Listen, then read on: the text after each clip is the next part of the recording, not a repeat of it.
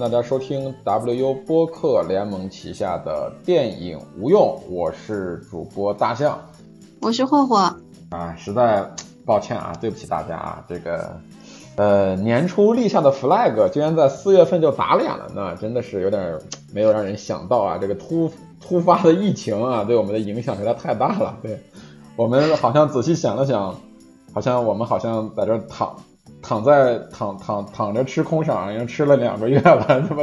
之前之前有很多的库存，然后把库存都耗完了，我们终于断更了，实在抱歉啊，但是就主要是因为太忙了，因为呃疫情之后，这个大家的几位主播的这个工作呀，包括个人生活的这个节奏都被打乱了，哎，所以说，嗯，包括那个犹大主播一直在加班，然后晴天主播一直在忙他毕业的这个事情，他又换了选题啊什么，他特别忙。呃，然后霍霍老师也也在加班，我一直在带孩子，如何如何的，所以说实在抱歉啊，我们尽量从今天这个开始啊，给大家保证一个稳定的更新，好吧？你为什么一个一个 flag 倒了，然后马上要立另一个，很快又要倒的 flag？就是我我站在一个坑里，然后挖另一个坑，对对。嗯，好吧，然后那个看到我们今天这个标题的。朋友们也都知道了，今天我们要聊的这部电影呢，叫《伤心小号曲》，一部二零一零年的西班牙电影。呃，我觉得这个片子其实其实就是在普通影迷，也就在电就普通观众的这个认知里边，还是不太那个被广为人知吧。但是在影迷圈子里边，我觉得这个片子，呃，在一零年初的时候，在一零年的那那那几年，还是蛮受人关注的。嗯，主要是因为有那个昆汀。吹他嘛，嗯啊啊，昆汀吹过这个片子，对对对，哦哦，怪不得呢啊哎，你还这么一说，还真是这个片子还真的是那个昆汀的那个路子，我觉得，对吧？他喜欢的风格，然后他当时这个电影出的时候，他还特意呃吹过，对，就给做过，就是说自己真的很喜欢这个电影什么的。啊啊啊！然后这个片子我看的时候是比较早了，我看的那会儿就是属于正好是。属于歪打误撞，歪打误撞吧。我不是专门去买的这这个电影的 DVD，我就是有一段时间，就是那会儿村里边刚通网嘛，然后就是 刚刚告别了那个炒股宽带，然后就开始进入到一个就是疯狂下载电影，就感觉这个宽这个这个这个宽带不能让它闲着，闲着我就等于亏钱了，我就二十四小时必须下载，就有什么片子我下什么片子，呃，也不。然后这个片子那个海报呢，就是看着特别胡闹啊，就是两个小丑中间有一个美女，然后对，然后也不知道到底什么片子，然后也不管了，就下载，下载完了就看，就属于那个时期呢，是第一次看这个片子，当时看完了觉得还不错，还还还挺喜欢的，它有点像我当年特别特别喜欢那个库斯图里卡的那个那个那个电影的质感。然后后来呢，其实在这次准备这期节目的时候，因为霍霍老师给我们给我布置了一个作业嘛，布置了一些那个西班牙的这种电影。哎，我一看着，我觉得这个片子跟其他的那些电影好像又不是那么完全属于同一类型。对。然后我决定做，我说我们那我们其实可以把这个《伤心小号曲》拿出来单独聊一下，因为我觉当时觉得这个当时这个片子给我留下来还是留下了蛮深的印象。然后我前段时间又二刷了一下，然后在豆瓣上又刷。在豆瓣上又看一下相关资料，然后忽然发现这个导演的作品其实我看过不少。对，就比如说是呃，完美陌生人，最近最红就是这两年对特别红的一个，嗯。对，就是中国也翻拍，什么德国也翻拍，然后就各种地方的人都翻拍。对，然后还还有一个这个导演的一个二零一七年的作品，我还特我当时也还觉得挺有意思，叫《酒吧》。酒吧，对你是因为喜欢最后那个女的，就是。就是尸身爬 爬出那个那个井地井是不是？因为当时我就是有段时间，一七年、一六年、一七年那会儿，我特别喜欢，我特别喜欢这种高概念的东西，就比如说是一个，就是不是按常理出牌，而是给你一个强概念，就像酒吧其实就是一个特别明显的一个强概念的一个东西嘛，就是忽然把这帮人关在一个地方，对吧？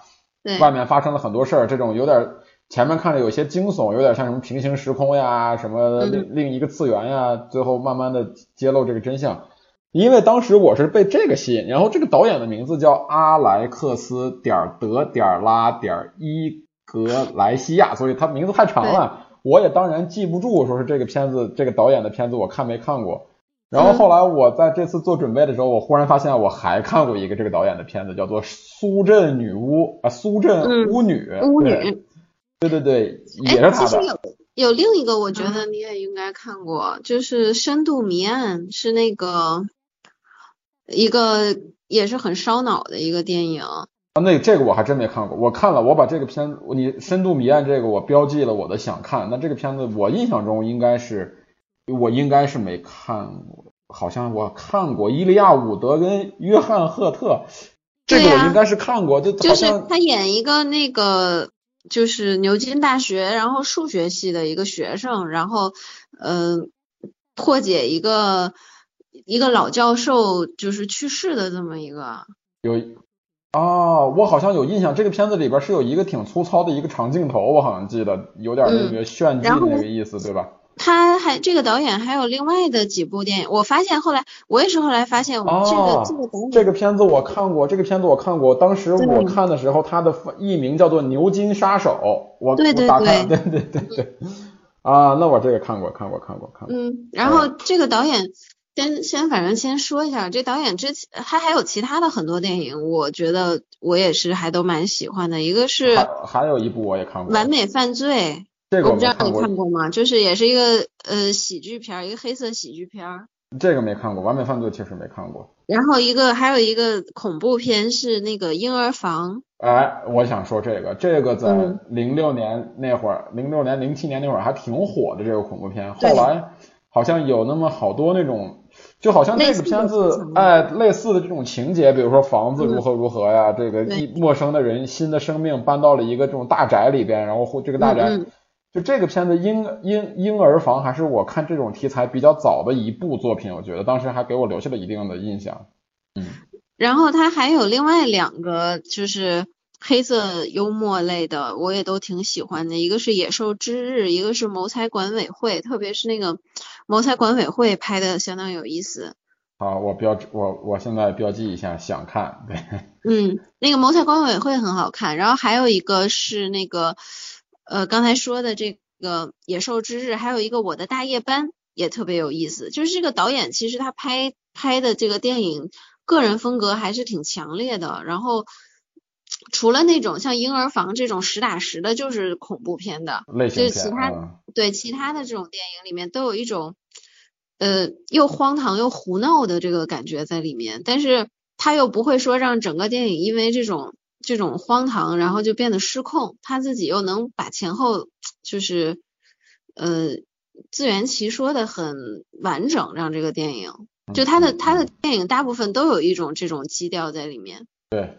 对这个，我们一会儿可以放在这个延延伸环节，通过这个伤心小号曲，我们可以详细的聊一下这个导演这个他的一个作品质感。好，我们回到这个伤心小号曲啊，它是一个怎么说呢？是一个年代戏，对吧？它讲的是二战期间西班牙内战以及西班牙内战期间的一个故事，讲的是一个小孩的一个成长，以及后来一个有些奇情的这个爱情。展爱爱那个爱情爱情展现对吧？嗯嗯呃，简单介绍一下这个片子的这个简单介绍这个片子的剧情吧，因为一般的片子我们是不太愿意介绍剧情的，但是这个片子我觉得如果不跟大家没看过的朋友啊，如果大家觉对这个片子你可以上豆瓣上去看一下，如果对这个导演的作品感兴趣的话，我推荐你要先看，嗯，看完了以后再来听这期节目。呃，所以这里边是一个剧透，然后给大家两秒钟的时间关闭这期节目。好，那我们就开始剧透了啊！就这个片子其实故事其实讲挺简单，就是一个小男孩，他是出生在一个小丑世家，他的爸爸是小丑，然后小丑呢分两种小丑，一种是开心小丑，一种是悲伤小丑。呃，他的爸爸是开心小丑，然后他是在那个他他的父亲是是在表演的中途，然后就因为内战的原因被给抓走了，抓去打仗去了。然后就一片血腥镜头，然后呢，这个他的父亲呢，因为失败，然后被被反对派给抓起来了。然后登台的呢，就是就是在西班牙历史上都非常著名的这个弗朗哥，对吧？独裁者弗朗哥，哎，他开始了弗朗哥的统治。然后他的父亲呢，被关在一个类似于像那种难民营那种劳动营里边，去去做那个苦力，去他们去盖一个大的一个巨大的一个十字像。啊，然后这个十字像其实现在是在西班牙是真实真实存在的一个一个一个一个一个一个景一个景观吧，可以说是。然后呢，他在去解救他父亲的过程中呢，解救父亲的过程中呢，看似成成功了，解救解救这个实施的比较成功，那最后还他的父亲被一个军官给杀掉了，哎，然后最后呢，他又把这个军官的眼睛弄伤，弄伤了以后，他的父亲就跟他说说，你一定要成为一个悲伤的小丑。说你的你的人生经历只能一定会让你成为一个悲伤小丑，然后呢，他长大了以后呢，变成了一个胖子，对吧？扮着一个颓一个一个一个油腻的胖子，然后他加入了一个马戏团。这个马戏团呢，他是一个善良的，他非常善良，但是这个马戏团的老板呢，是一个非常狂野、非常残忍的这么一个人。但恰好呢，这这个这个残忍的狂野的老板呢，在这个马戏团里面呢，扮演的是开心小丑的角色。所以他们俩呢就有搭档，同时呢，这个这个马戏团里边呢还有一个杂技舞女，对吧？叫娜塔莉亚。哎，他们娜塔莉亚呢一直跟他们这个残暴的老板呢保持了一种类似于 SM 一样的这种的两性关系。然后呢，这个悲伤小丑呢，清纯的悲伤小丑呢又被这个美女所吸引，然后他们中间又有一段虐恋。然后虐恋的中途呢，呃，他。嗯，打伤了，打打残了吧，打残了这个这个这个这个狂暴的老板，然后呢，他忽然就跑到了一个野外，开始了一段野外的生活，然后呢，被被他年幼的时候打伤的那个军官呢，又给抓回去了，抓抓到抓到他的别墅里边当狗一样养着，然后这个人在有一天呢，受到了神的感召，然后变成了一个疯狂小丑，然后杀掉了这个军官，然后开始在街上大大杀四方，然后最后跟这个。之前的这个老板被他弄残的这个老板呢，最后在一个在他父亲盖的那个十字大教堂的顶上，然后争争夺这个美女，最后这个美女呢想要逃跑，最后不幸逝世，最后他们两个相视在警车中默默的流泪，影片结束，大概其实这么一个剧情吧。所以我觉得通过我的描述，大家也能发现这个片子不是一个所谓那种标准意义上的类型片。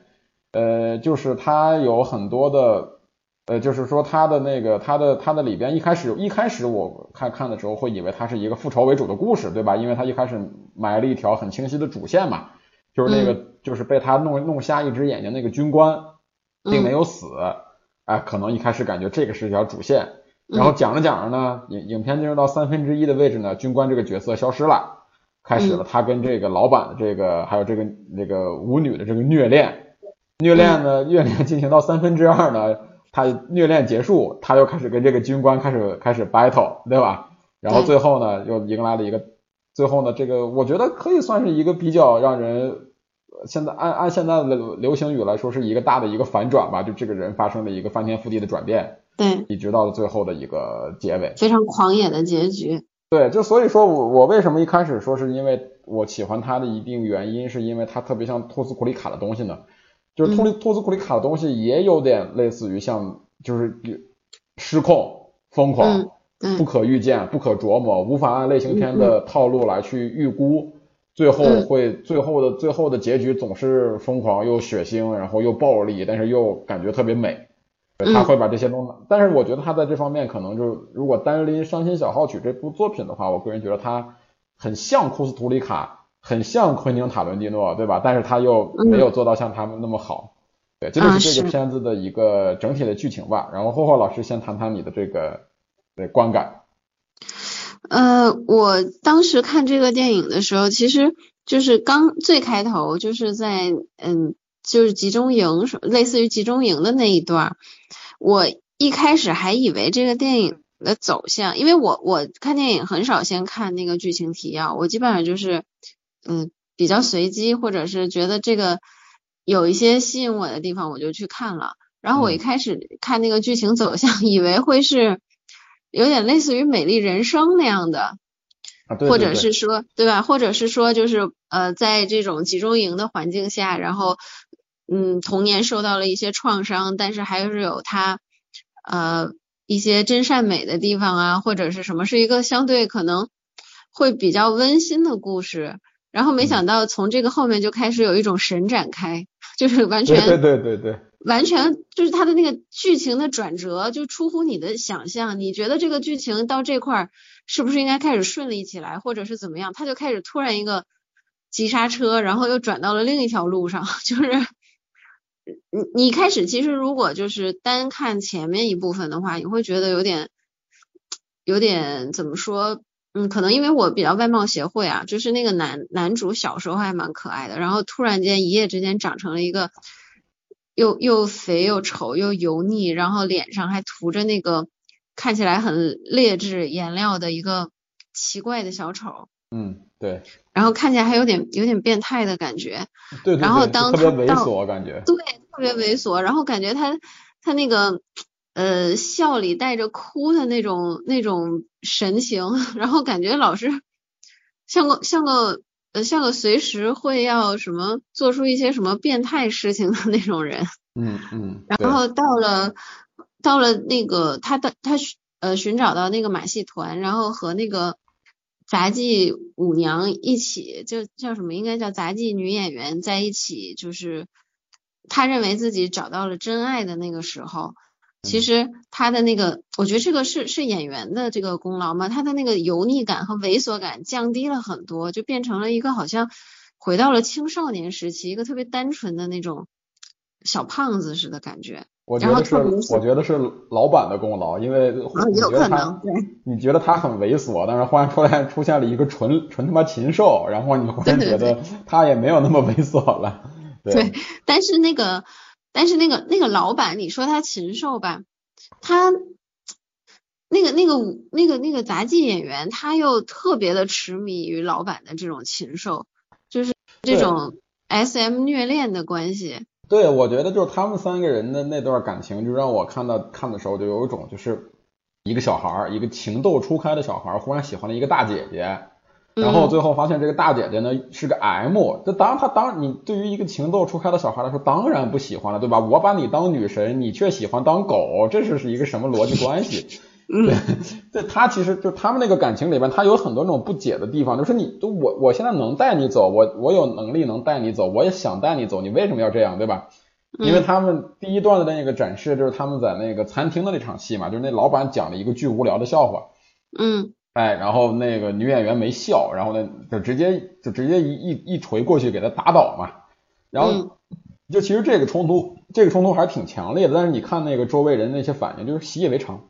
对。然后这女的就站起来以后，就就也没当回事儿。就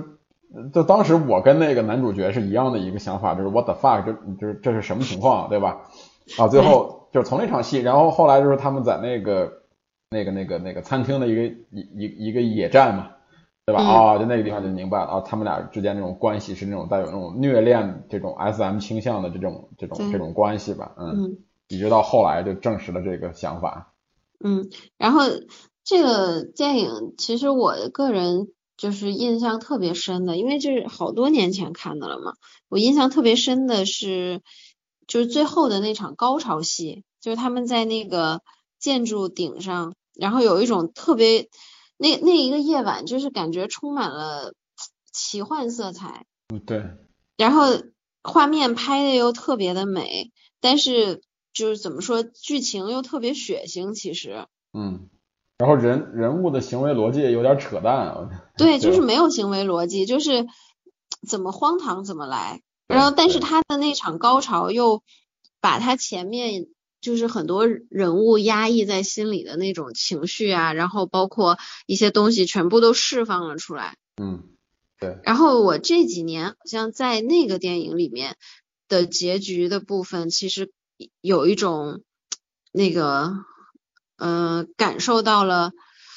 这种这种气氛，就是那个呃叫什么来着？哎，突然一下想不起来，叫。是叫什么？谁谁杀死了唐吉诃德？是吧？那个电影。对对对对对。对对，谁杀死了唐吉诃德？这两这两个电影的就是结局部分的处理，都是有一种让你觉得这个导演包括剧情，就这整个电影就失控了。然后，而且你看前面的时候，你完全不会想到最后会是以这样的方式作为一个结局来处理。然后，但是两个导演都安排了这样这种。完全让让就是让情绪完全释放，我不做任何收敛，我就是让它彻底释放出来的这么一种处理方式，能让你觉得反而这个电影再结合前面的那些剧情，它变得就合理了。嗯，对，就你刚才聊到这个谁杀死了堂吉诃德，就是这个我觉得也特别有趣啊。就这个导演，我刚才说了，我感觉像他像库斯图里卡呀，像昆汀呀。你刚才说的，他我觉得他也特别像特瑞吉列姆。对。对，就是他们，这就是尤其他可能就是跟特瑞吉列姆更像的一点，就是在于他们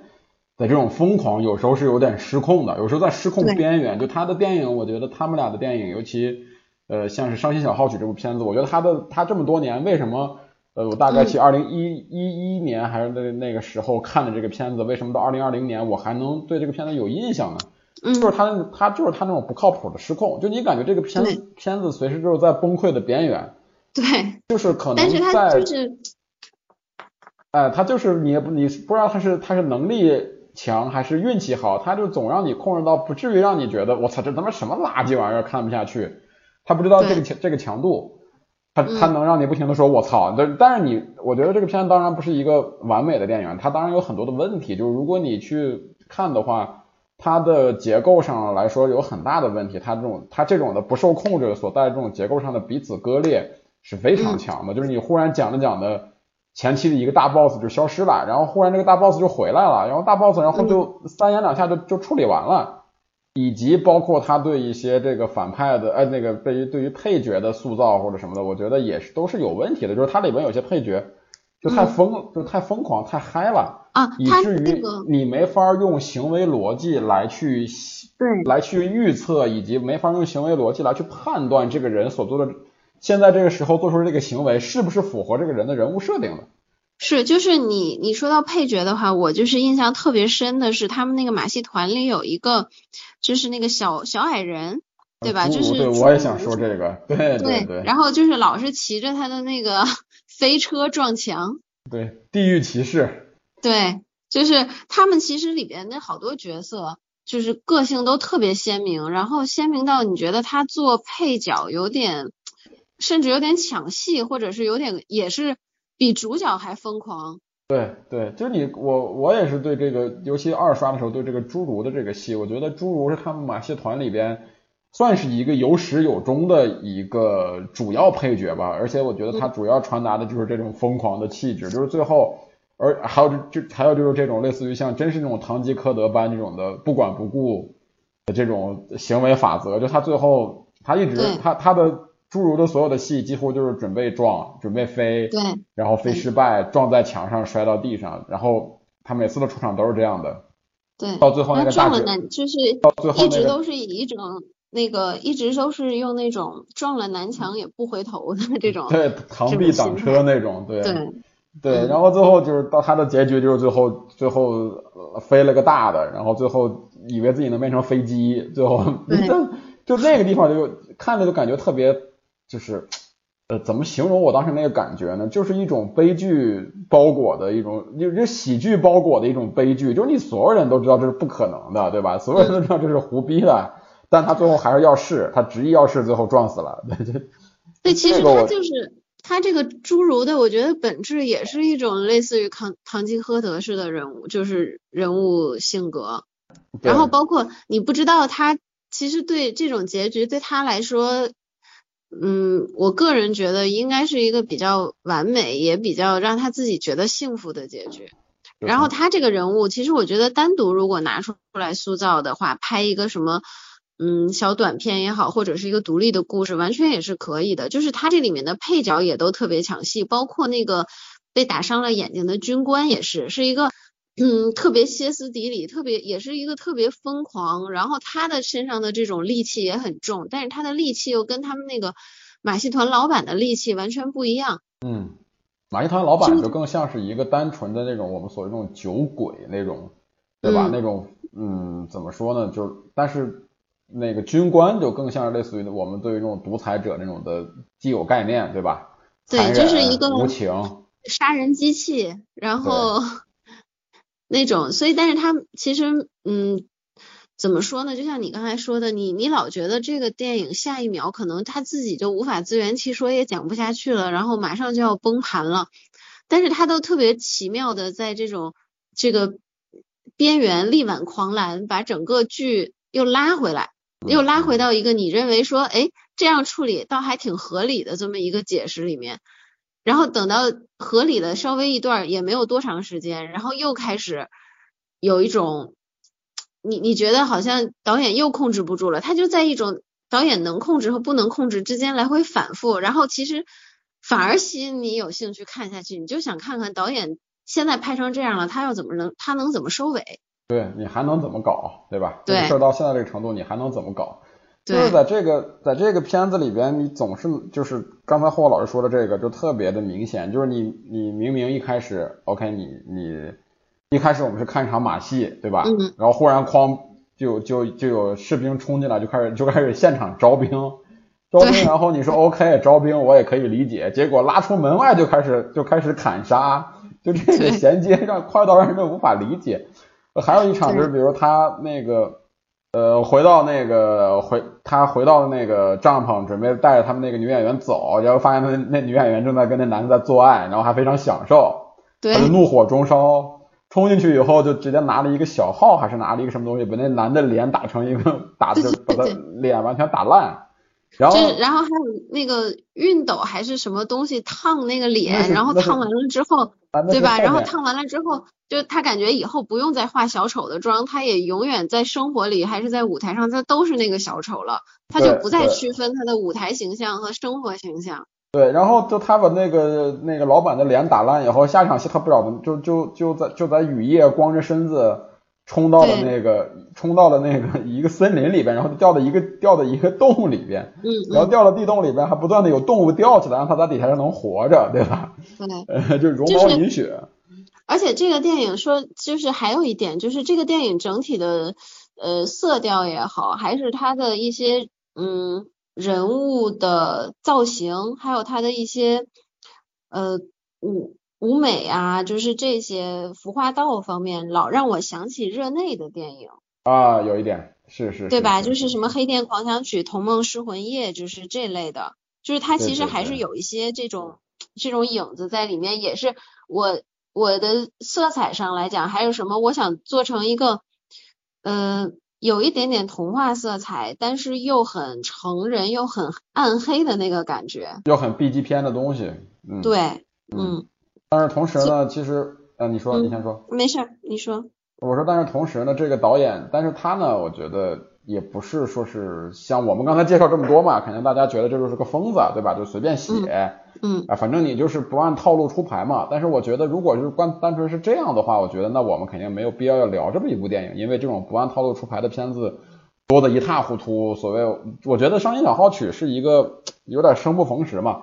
就如果这个片子拍在今年，或者就这几年拍在这个自媒体以及移动互联网爆发这几年的话，这个片子是具有一定的被刷屏的可能性的，对吧？它是有很，它不缺噱头。我觉得如果从这个层面上来讲，这个片子你要跟什么《饥饿站台》啊这种片子来去对比的话，我觉得是是没问题的。它是具百分之百具备这种的被在在在社交媒体上被这种短视频啊或者被这种公众号呀所传播这种的实力的。这种片子很多，我们也不是都想聊。为什么想聊这个呢？因为它在表面的疯狂底下，我觉得它铺陈了很多的对于现实的参照跟影射。就这一段，就是他怎么，就是你在拍这种的，类似于像这种社会讽刺，或者是表现一个怎么说呢？他有点，我在第二次二刷的时候呢，他让我想到了高个儿。嗯，就是你如何通过个体的一些悲剧以及个体的事情来去展示这个时代对于在这个国家的这个时代的一些切面，就这一段，我觉得他在这一段做的是，我觉得是非常好的吧。就他的他的所有的疯狂，我觉得都可以用那个都可以跟历史上的一些当时西班牙的一个情况所作为一个很好的吻合和契合。呃，你一看你看着觉得突兀，但是其实你了解一下的话，你也也不觉得它突兀，觉得它有有那么一点顺理成章的意思在。对，其实我觉得这是这个片子牛逼的一这个片子牛逼的地方。对，它还是让人特别深刻的，嗯，怎么说？特别深刻的理解到，就是弗朗哥时代给西班牙人民造成的那种，就是无法抹去的这种创伤，然后包括这种。应该算是什么白色恐怖吗？还是什么？就是反正这种带来的这种生活和心灵上的这种压迫感，然后而且那个时代可能确实也是这种，就是特别夸特别夸张、特别疯狂，然后所有的事情都你看起来算是有秩序，但是实际上在那里那里的话，就是完全失控，然后脱序的这么一个时代的这种背景的影射。但是他在这个里边，其实我觉得这个导演，我看完二刷了，我前两天刚看完了以后，我觉得对于他，我有了一点新的想法，就他不是一个说是我来批判或者我单纯的来控诉，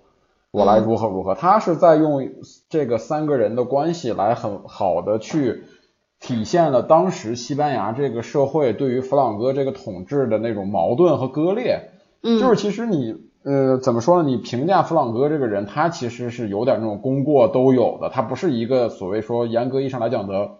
百分之百的完全的那种暴君，对吧？你不能，虽然说他也是法西斯，对吧？但是你，但是你又不能把他跟什么希特勒呀或者墨索里尼呀这些人放在同一个角度上去讨论，嗯，对吧？他，你看他的他的这种的独裁的统治。他在二战中那种中立，让西班牙就他等于保护了西班牙这个国家，他等于在让西班牙逃过了一劫。他虽然是法西斯，但是他也没有站在轴心国的那个那一边，对吧？嗯。然后而且呢，他在战后呢，也是利用冷战的那个国际环境呢，也正好的很棒的实现了让经西班牙的经济得到了起飞，而且而且他又不是那么一个严格意义上来说的。标准的独裁者，就是他对于民主的态度又，我觉得又十分暧昧。你看他最后，他是一个等于是军人嘛，对吧？他是在军军营里边长大的，但是他最后，他最后选择他的接班人的时候，选择了一个具有民主思想的接班人。然后最后你会发现，就是如果你从正面来讲的话，最后就西班牙在二战的时候，他有点独善其身的意思，他没有完全像是法，他没有完全倒向法西斯那边。但是呢，他又没像其他国家那样的被苏化，啊，他很好的保，就他很好的保持了自，而且呢，他他的经济，他的他的经济在在二战之后呢，快速的起飞。但是负面评价呢，他当然是非常多。他是个，首先他是一个法西斯，对吧？啊，他法西斯嘛，他该干的一些事儿呢，他几乎他几乎也就都干了，都干的差不多了，对，呃呃，他也他他他虽然说是没他没有完全去。那个跟那个轴心国站在一起吧，但是他也派出了他的那个，但是他也去跟希特勒一起去去攻打了苏联。嗯，哎，但是他呢，他他当然作为一个独裁者嘛，独裁者应该干那些事儿，他也都干了，比如说迫害、压榨、剥削人民，对吧？对，这个这这他的他在任的这个时间呢，西班牙几乎都处于一个独裁统治的阶段了，所以说他也是有点类似于像那种功过。功过两次，但是他其实有一个比较比较比较讽刺的一点，就是他最后他这个弗朗哥的墓就是在那个瓜达拉马山区，啊，距离马德里很近嘛，然后在上面他他的那个墓上面确实竖了一个特别特别高的一个十字架，嗯嗯。啊，但是呢，他是跟他的那个墓呢，他的他那个地方除了葬着他呢，还葬了很多被他杀死的共产党，哎，这这最后他们等于葬在了一起，嗯。就所以说，我觉得这个这个电影里面，就是嗯，反而不是那个，就是不是那个军官更接近于弗朗哥的形象，倒是那个马戏团老板给人的感觉更接近是弗朗哥的一种影射，就是他有他善的一面，然后他有他恶的一面，比如说他在外舞台上，他扮演的是一个快乐小丑。快乐的小丑，然后带给人欢乐，然后让人觉得生活很幸福，然后让对让孩子们就是有一个快乐的童年。但是在 他的另一面，然后其实他是一个他这个马戏团，他自己就算是他的小王国里面的暴君，他对所有的人都很暴力，对，然后也是尽各种可能的去压榨他们。对对对对，然后就是这个形象反而更接近于现实中的弗朗哥的这么一个形象，然后包括到最后你说这个跟共产党葬葬在一起，然后到最后这个电影的结尾，两个小丑坐在一起，然后为了这个为就是说白了是为了死亡，然后感到这个呃伤心也好，绝望也好，其实也是暗合了他最后死了以后跟。这些被他迫害的人也好，就是形影不离了嘛？就是我我这么理解，我我是这我我我是从这么一个角度去理解的，我非常同意。就是其实在这个片子里边影射弗朗哥的，就是影射当时这个西班牙统治者的，就是这个老板。然后呢，我觉我总我之前我的一个看法呢是，男主角的那个哀悲伤小丑呢，这个善良的年轻人呢，更多的是扮演了一个这个反抗势力，就是反抗势力。然后这个这个女的呢，这个女舞女呢，以女舞女为代表的这个马玉航其他人，主要是舞女呢，代表的就是西班牙的普通民众。哎，我是这样代入的，就是你看他一开始呢，可能是他对于这个他西班牙的民众，就是这个舞女，在这个老板的这个淫威之下，他确实有不开心的时候，但是他也有开心的时候，嗯，对吧？他们俩他们俩的那个性生活非常和谐，这他他非常他非常爽，这是他非常开心的时候。虽然说有不同，但是他也习以为常。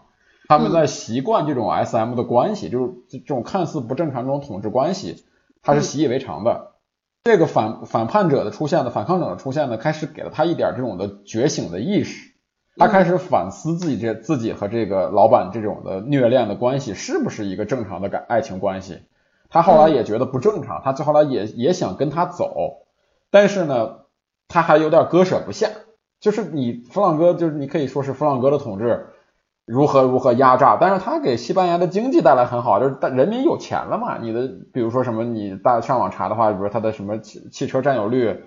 超过多少什么的，都当在当时欧洲都是名列前茅的。就是所有人都知道这个统治者不好，他是一个独裁者，如何如何。但是我你说就把他甩掉，我离开他，我去完全走向一个未知的。其实有好多人，好多人他们是无法去放下这个，就无法去完全的割舍的，就觉得这样我。扇个耳光，给个甜枣这种的生活也不是不能过，对吧？我起码能看到甜枣，虽然说要挨耳光，但是能看到甜枣。这个爱情里边也有爽的那一，也有爽的那一。虽然说每天被独裁者操，但是但是有时候操的也蛮舒服的，对吧？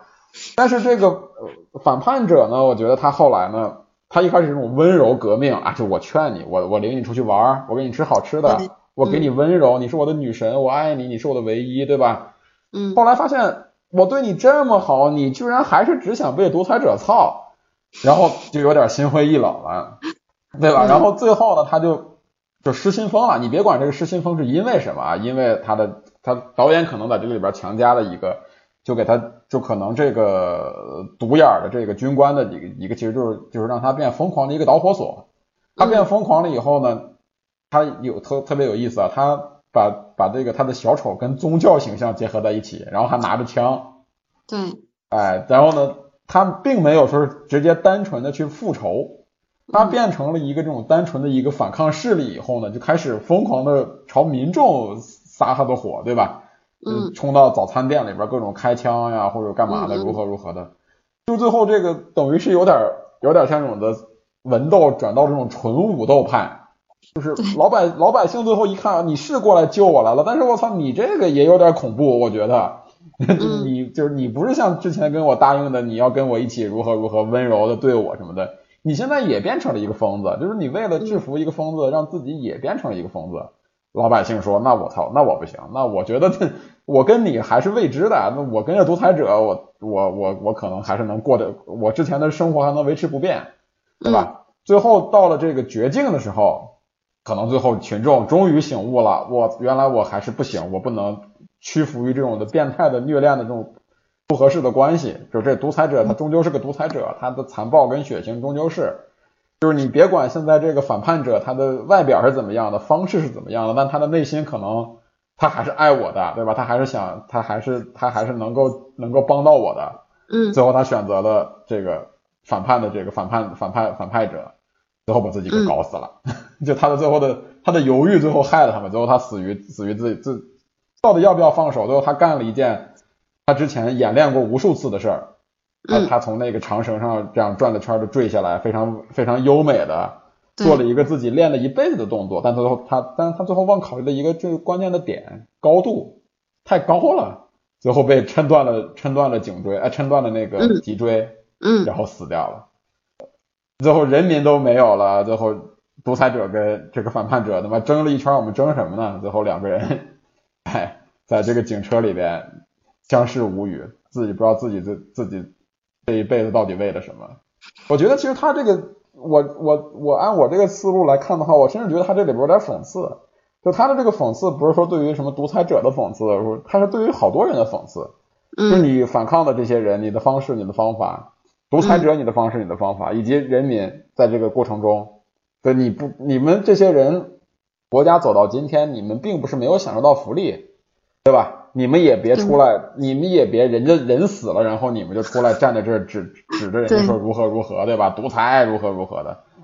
自己过好日子的时候，自己爽的时候。也爽的也是你们呀，对吧？我甚至觉得他这个就是我后来为什么觉得这个片子有趣的一点，就是他的这个角度，我觉得比较中立，而且比较比较多元。他不是说是我预先就设置成你就是一个坏人，我就是一个解救我的女神的一个天使。最后这个人，而且这个片子里边对于宗教的这个这个部分，我觉得也蛮有意思的。他说他的片头我记得就有好多这种的，把小丑的形象跟宗教的形象跟政治的形象。他在不断的在做在在在做这种剪切蒙太奇上的重叠，然后到最高潮的时候呢，他就操老子也不重叠了，我就直接就这人就是在一个小教堂里边忽然醒悟，醒悟了，然后呢不是说变得更好了，是他妈变成一个大疯子，然后我把我把我小丑的我就就是你霍霍老师刚才说的那个，我放弃了我的那个所有的人格，我就是小丑，哎这么说好像有点像 D C 的小丑。但是他比那个，他比小，他比那个 DC 的那个，就这现在最近，呃，就是去年被吹的很高的那个小丑，可要至少在 反映这个个人心路历程，包括转变上要深刻，还。就是合逻辑的多，而且要要狠的多，我觉得。人家这不是精神病，人家这不是精神病，这就是社会，你社会干我，我他妈就干社会，咋的？我不是最后我我不是为了你这女人或者如何的，我就干这社会，我就他妈的拿着枪，我就尽早，我最后就宗教宗教政治，然后小丑合一，但是我就不是人了，我我就是一个复仇的复仇复仇复仇复仇的形象，我就出来就就就逮谁干谁，逮谁炸谁这种的，对。然后他这个片子里边还有一点，就他那个汽车爆炸那个，确实是那个有当时的那个，确实有现实的那个事件，就是当时针对于这个弗朗哥的这个刺杀刺杀行动，那个确实是源自真实的。所以我觉得就这个片子，嗯，大家把它当做一个疯狂的一个不受控制的这么一个片子看待，当然没问题。但是它其中有很有很多它内在的逻辑以及跟现实的契合，我觉得是蛮值得聊的，就蛮有意思的吧，嗯。对，是一个其实是一个有挺多内涵，但是呃被这种疯狂的处理方式包裹的这么一个电影。嗯嗯嗯，就这种讲故事的方式，我觉得很高级，我觉得很高级。嗯，这个这个导演就像刚才开头说的，这个导演其实他的很多电影都非常的好看，然后也有很多嗯。让你出乎意料、意想不到的这种转，就是这种他的这个表现方式。比如说，你说你很喜欢的那个酒吧，其实那个酒吧也是，就是他他几乎所有的电影里，我觉得除了婴儿房呃以外，呃，大部分电影这个讽刺讽刺意味都非常的强。嗯，对对，他这这这人是一个，我们按我们的话来说，他是一个愤青。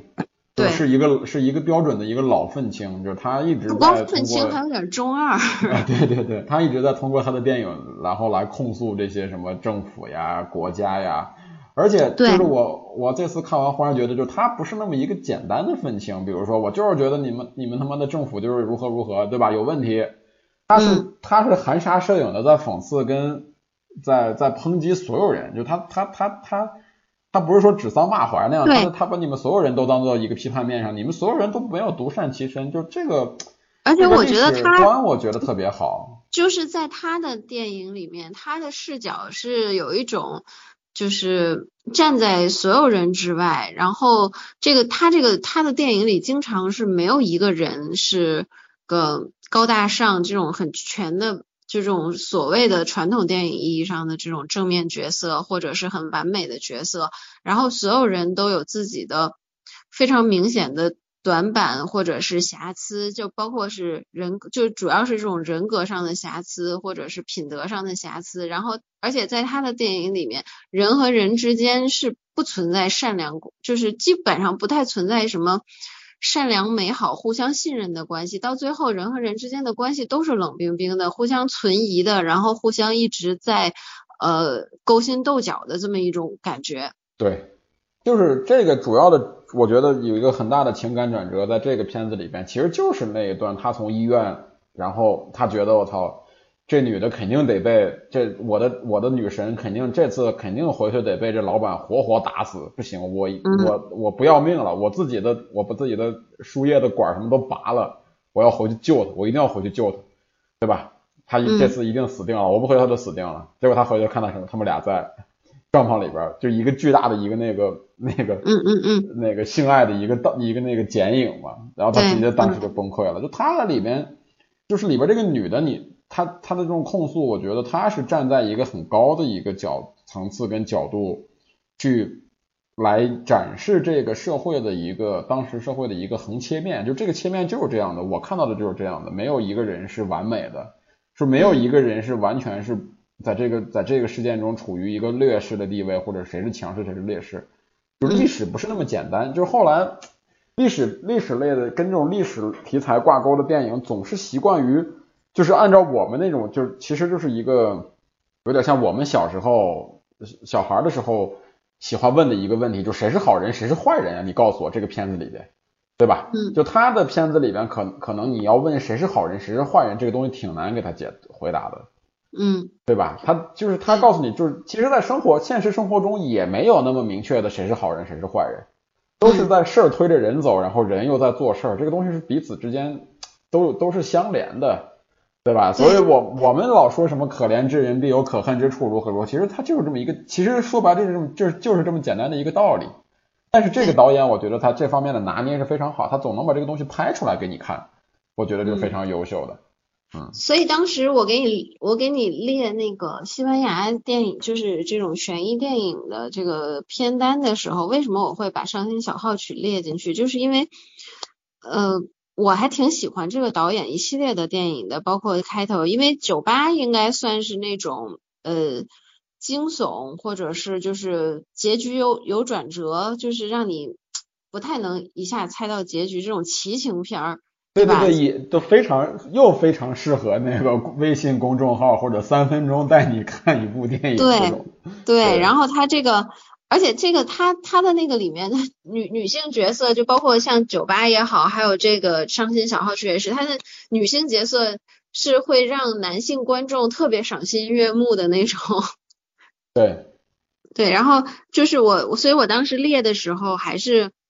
想要给大家推荐一下这个导演吧。这个导演的其他电影也基本上都还是都是蛮好看，就是他的平均线比较高。不会说那个影片质量波动特别大，基本上还都是能保持在一个比较高的水准。但你说它能不能突破自我，达到另一个高度？目前看的话，还没有一个电影说能达到一个成为大师或者是什么，嗯。这种巨匠的水平，但是他的整体水平保持的都非常平均，而且他一直秉承自己，就是我就是要批判这个社会，然后我要批判社会里的每一个类型的人，所有人都有值得被批判的地方，就是他一直保持他的这种这种这种观念去拍他的电影，所以，而且他就是拍了这么多电影，他的很多桥段你还是想象不到，你还是把握不到他的节奏。对对，还有一个问题，我忽然发现我在看豆瓣嘛，我忽然发现他还他还拍了二十六种死法里边的一部，对，我没找到是哪一部是他拍的，就是嗯，你有印象吗？呃，好像没，我因为当时我现在都分不清楚这些是哪几个，谁是谁。对对，确实，就就跟那个太难了，就跟那个美国拍的那个恐怖大师，我也不。已经其实记不清哪一个哪一个小短片是哪个大师拍的了。就是它特质其实没有那么明确，对吧？呃对它的特质，它它特质你要说明确，其实我觉得如果能够，嗯，你就是在同一个时间段把他所有电影都重新看一遍的话，可能会觉得他的个人特色还蛮明确，蛮还有一些就是有一些个人特色，但是你，呃。如果只是说单看某一部，或者是说隔很长时间再看一部，你会觉得他个人特色不是很明显。就像这个《伤心小号曲》，就让我们想到了很多个导演的电影，对吧？就说明他的个人特色没有那么的鲜明。嗯，他可能是一个就是略比特瑞特瑞吉列姆稍微稍微稍微稍微差一点的那么一个水平吧，但是就是就说是呃，但是你像特瑞吉列姆其实有很他是有佳作的嘛，就是有非常经典的大作的，但是他可能现在缺少一部像类似于那样的大作，就他现目前看来他，但是他的电影就是刚才霍老师说那个，我觉得特别重要，就是肯定不会让人失望，这是百分之百的，嗯。对。你包括像酒吧，然后包括像我们刚才说的牛津杀手，包括像婴儿房这些东西，我觉得大家，嗯，如果感兴趣的话，都可以去看一下，嗯。然后我们，哎，他还拍了梅西的传记片，我天呐。这个我就没看了，因为我这个是个巴萨黑。对。没想到这个怎么讲，这个路线还走的挺宽的。嗯。呃，我觉得对于这个导演来说。我起码会持续关注他，比如他有新作品，我肯定会第一时间去看，就是因为我个人还是蛮吃他这一套的。嗯嗯，就是他那个电影，我还是蛮推荐，就是大家可以去看看这个《谋财管委会》，还有《完美犯罪》和《我的大夜班》，就是这三部，我个人还蛮喜欢，特别是那个《谋财谋财管委会》，真的就是呃，我还我真的挺喜欢的一个电影。嗯嗯。然后我要推荐的话，我看过他这部电影里边，我觉得那个我推荐那个那个那个呃酒吧，因为酒吧是最近的一部，而且他就是而且我觉得他现在人可能对于这个片子更好理解一点，就是呃就就是共鸣会更多一点吧。他更多的像是这这几年比较火的那种的，比如说几个陌生人，然后忽然被困在一个地方，强行暴风雪山庄一下。啊，对，但是他这个里面其实他的社会批判什么的，比那些片子要多一点，就是你有很多你想象不到的东西。明显，对他的这这个酒吧里面对人性的刻画，还有对各种呃社会现象的批判，其实是完全是放在台面上的，但是 他并不服。就是讨厌这个片子、不喜欢这个片子的人呢，也是因为这些，就是说你这样的来直接，那你不妨直接骂街得了，你为什么要拍电影呢？对吧？呃，但是拍电影好啊，那个那个酒吧的那个女主是真漂亮，身材是真好，而且到片尾还有福利放送。我都忘了，我决定去二刷一下。对，对，它的片尾是女主大福利放送，然后这个电影的那个另一个男演员，就是应该他电影里算男主吧，还是什么？那个男演员应该也是大家很熟悉的，就是看不见的客人里面的那个男的。对，叫什么马里奥还是叫什么？对，然后我为什么最近说突然说跟大象说，既然你要，比如就断更了，我们录一下西班牙的，就是因为我又看了这个男主，就是这个男演员的另一部新片叫《家苑》，然后《家苑》里面呢又是大家很熟悉的，他是跟另一个大家很熟悉的男演员合演的，那个男演另一个男演员呢又是海市蜃楼，还有这个。呃，炸掉银行经理、作家，然后包括完美犯罪等一系列我很喜欢的西班牙电影的男主，就是我觉得西班牙电影我还蛮喜欢看的，特别是他的这种对这种奇情、悬疑、惊悚类的电影，他老是能设置出对他的那个梗吧，其实不是那种用烂了的梗，而且他还能每次还能带给你一些新鲜感和惊喜，但是就是最大的问题就是他的演员太匮乏了。能上大银幕的来来回回的就是这些人，然后你每次导致有的演员甚至有一点脸谱化，你一看到他你就知道他演的肯定是个变态，然后或者你你就知道他最后会大概会是一个什么样的路线去走，所以这个这个是我现在看西班牙电影唯就是唯一的一个比较有障碍的地方，就是我。因为可能看的比较就这方面的比较多，然后我就对他们的路线太熟悉了，对演员的路线太熟悉了。但是他们会是以什么样的方式去达到他们最后的那个结局，我可能我还是想不到。这个是就是不幸中的万幸。对，我们回头会录一期那个西班牙的这个这个这个这个惊悚片或者说悬疑片的这种专专专题的一个小专题的节目，把其中的一些放在一起聊一下，因为这个。我们在做准备，因为《伤心小号曲》，我看的那个霍霍老师的片单里面，觉得这个片子还是比较独特的，所以我们这今天把它专门拿出来聊。对，还有就是那个，希望你后续把我那个片单都补一下，这个电影就没问题，没问题，没问题，一定能做到。嗯，还有就是那个苏镇巫女，其实也蛮还蛮有趣的，我觉得它有点。其实苏镇巫女也是挺有特色的，也是。对，也是特别癫狂，它里边也混合了很多，比如说那种它里边有很多它。苏镇巫女觉得更喜剧的更多一点，然后它里面还有那种警匪片的东元素，然后忽然又出现对，然后有一些相对相对比较粗俗的屎尿屁的笑点，嗯，对，其实就有点，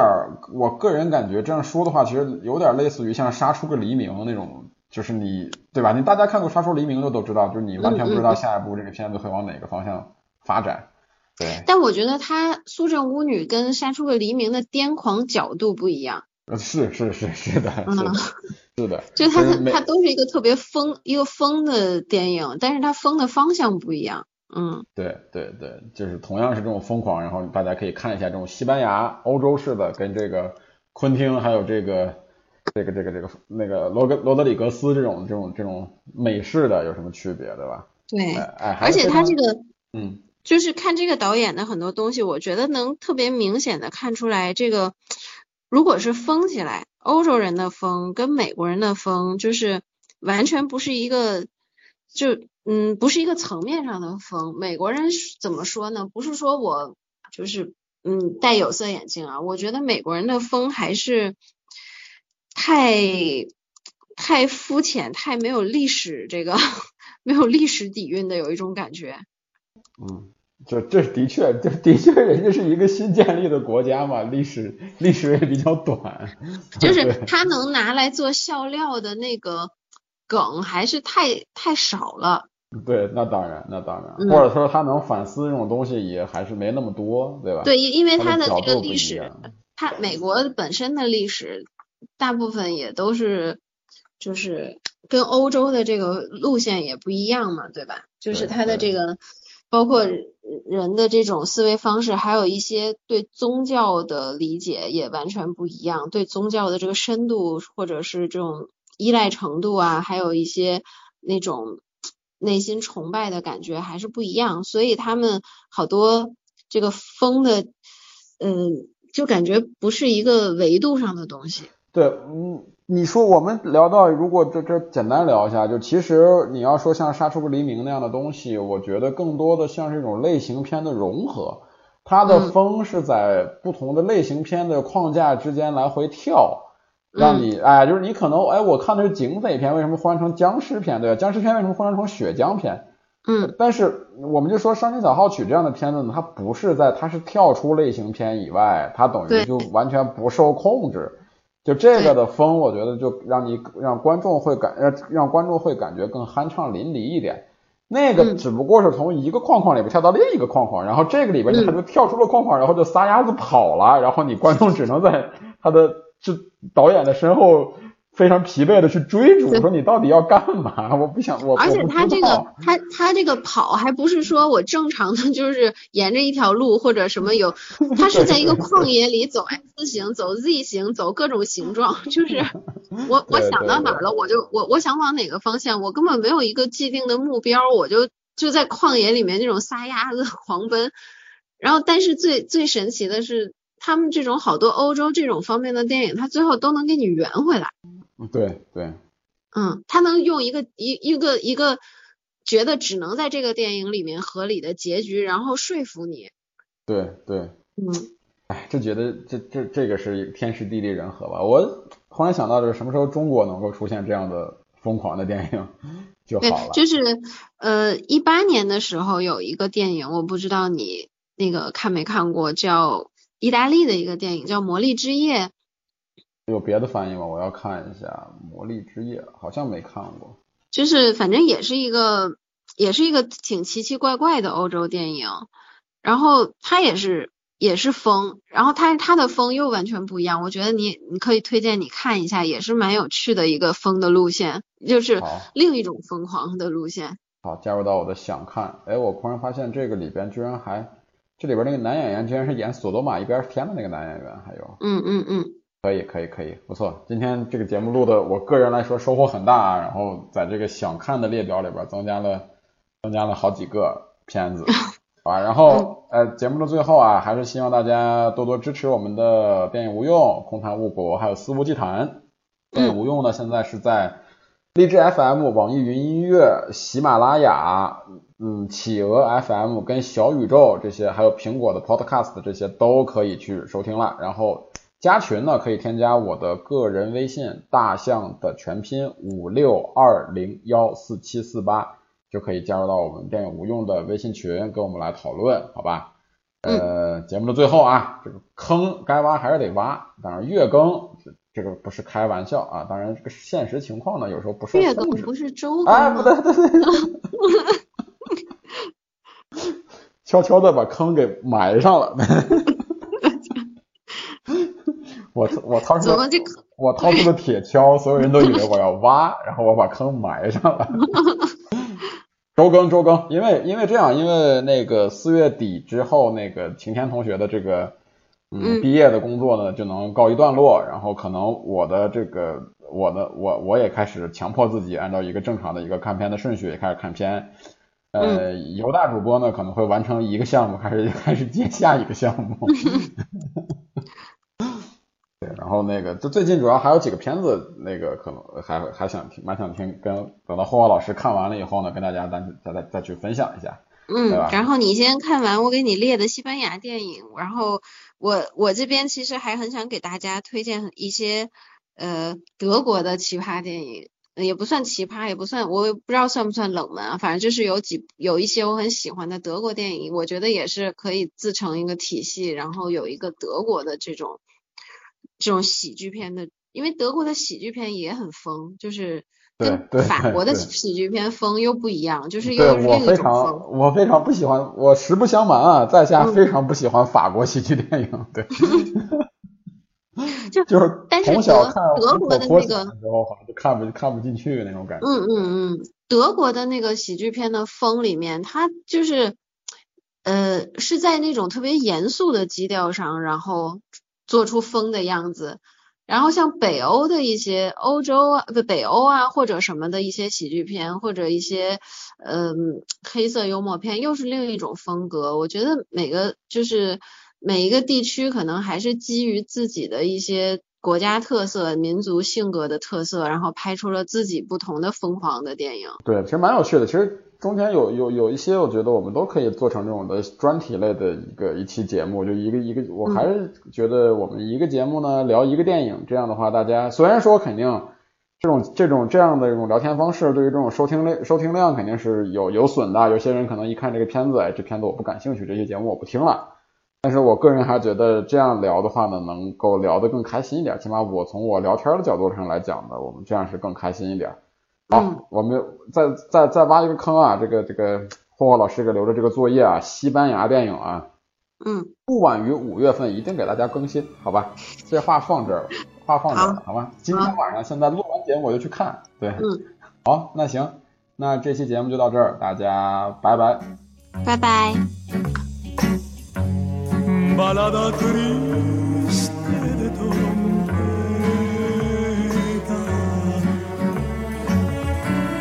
Por un pasado que murió. Y que llora. Y que gime. Como yo.